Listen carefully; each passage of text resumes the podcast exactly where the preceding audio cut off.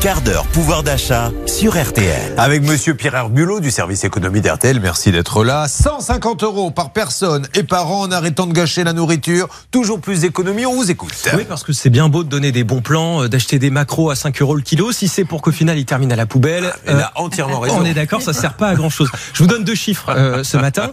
30 kilos, c'est la quantité de, de, de nourriture qu'on jette chaque année en France, dont 7 kilos encore emballés. C'est-à-dire, on sort du frigo, on le met à la poubelle parce qu'on n'a pas fait attention euh, aux dates. Alors, ce matin, je vais vous donner trois règles d'or euh, justement pour éviter que ça n'arrive et pour s'approcher des 150 euros d'économie qu'on peut faire tous les ans.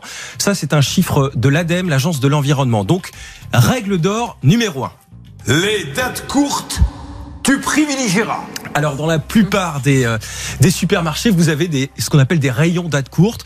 Euh, c'est des, des petits bouts de rayons où euh, les directeurs de supermarchés mettent les produits qui s'approchent de leur euh, expiration pour faire de la place en rayon. Et c'est des produits qui sont à prix cassé.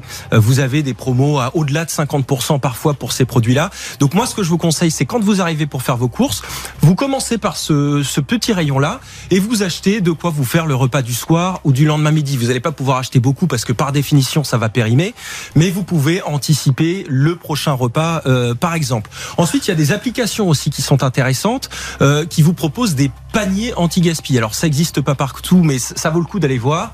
Euh, Too Good To Go, Phoenix, euh, l'application vous géolocalise et vous dit euh, dans telle ou telle boulangerie, vous pouvez récupérer euh, des sandwichs, des choses comme ça qui qui vont être jetés autrement et vous les avez à prix cassé. Donc, c'est hyper intéressant. Il faut aller voir. Juste une petite parenthèse, Olivier, ça Oui. cartonne là, euh, vous qui passez vos Oui. journées dans les hyper, le, le bout du rayon où il y a le truc à acheter pour le soir même. C'est rempli en gros à l'ouverture à 8h30 ou à 9h et en général à 10h30, 11h, Ah ouais. les produits les plus intéressants sont déjà partis. Les habitués Parce qu'il y en 9h. a qui viennent effectivement ouais. dès le matin pour ça.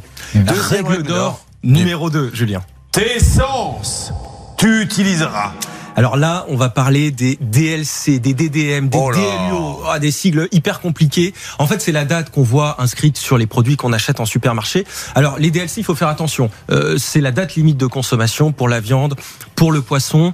Euh, il vaut mieux pas dépasser, on risque de s'intoxiquer. En revanche, pour les produits laitiers, pour les yaourts par exemple, euh, ne jetez surtout pas un yaourt qui est passé de date depuis trois jours, même depuis une semaine. On va ouvrir l'opercule, on va le sentir. S'il n'y a pas une petite odeur désagréable, on va le goûter.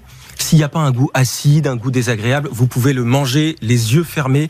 Il n'y a aucun risque. C'est c'est pareil pour les Olivier œufs. nous a fait une démonstration sur quoi? Des céréales qui avaient un an. Il y a 10 jours, j'ai mangé non des céréales qui avaient 4 ans 4 ans. et des, et des yaourts qui avaient un mois après la date. Et regardez ce physique Alors, avantageux. et le Il physique est toujours avantageux.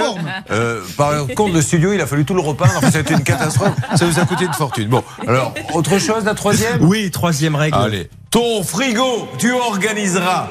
Un frigo bien rangé, c'est des produits mieux vrai. consommés. C'est sûr qu'en en rangeant un peu n'importe comment euh, ces courses, on risque d'oublier les quatre steaks hachés qui vont être planqués derrière, euh, vous savez, la Non, mais petite il a bouteille raison, de c'est- idiot comme truc, mais je vous assure que c'est vrai, vous découvrez tout, toujours au fond quelque chose qu'on a acheté et on se dit mince, j'aurais pas, j'aurais dû le manger. Fatalement. Donc, en fait, organiser son frigo par date, c'est permettre d'éviter justement euh, ce genre de produits oubliés. Ce qui est intéressant aussi, c'est de contrôler un peu les fruits et les légumes, parce que là, pour le coup, il n'y a pas de date.